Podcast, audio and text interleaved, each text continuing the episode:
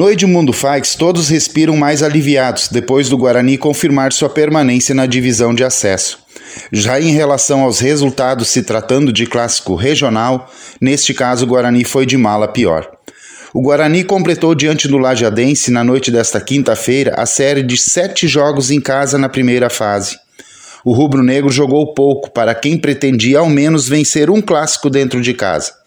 Nos clássicos no Edmundo Faix, o Guarani somou apenas um ponto em nove disputados. A equipe tem até agora um mísero ponto em 15 disputados. Contra um lajadense bem postado, o Guarani não demonstrou alternativas para furar as linhas. Começou de forma elétrica o segundo tempo, chegou a marcar um gol, mas esse foi anulado pela arbitragem. Esse mesmo ímpeto já não foi mais o mesmo no decorrer dos minutos. Depois foi só o Lajadense equilibrar as ações para tomar conta do jogo. No final, o clube de Lajado marcou um belo gol para confirmar a vitória. Teve ainda um certo desequilíbrio emocional do Guarani nos minutos finais, quando foram expulsos dois jogadores. O rubro-negro sequer abafou o Lajadense, mesmo quando estava 11 contra 11.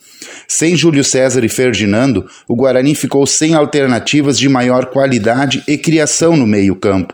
Passou a depender de Chiquinho, que infelizmente não emplacou na sua passagem pelo clube. O Guarani encerra sua participação no domingo quando enfrenta o Galo, nos Plátanos. A tendência é de outro resultado negativo.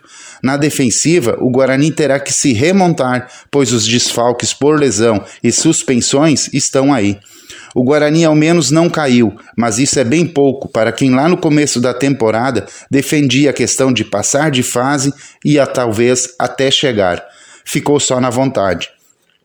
Além da permanência do Guarani ser confirmada não pelo seu resultado, e sim na vitória do Avenida contra o São Paulo, que acabou sendo rebaixado do Grupo B, a boa informação da quinta-feira foi a confirmação do Guarani com a continuidade do futebol profissional no segundo semestre.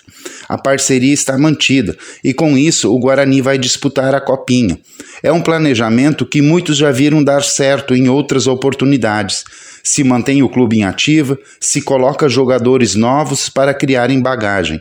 Desta vez não teremos um Guarani fechando as portas, não teremos um clube caindo no esquecimento no segundo semestre sem saber quando irá iniciar o projeto para o próximo ano.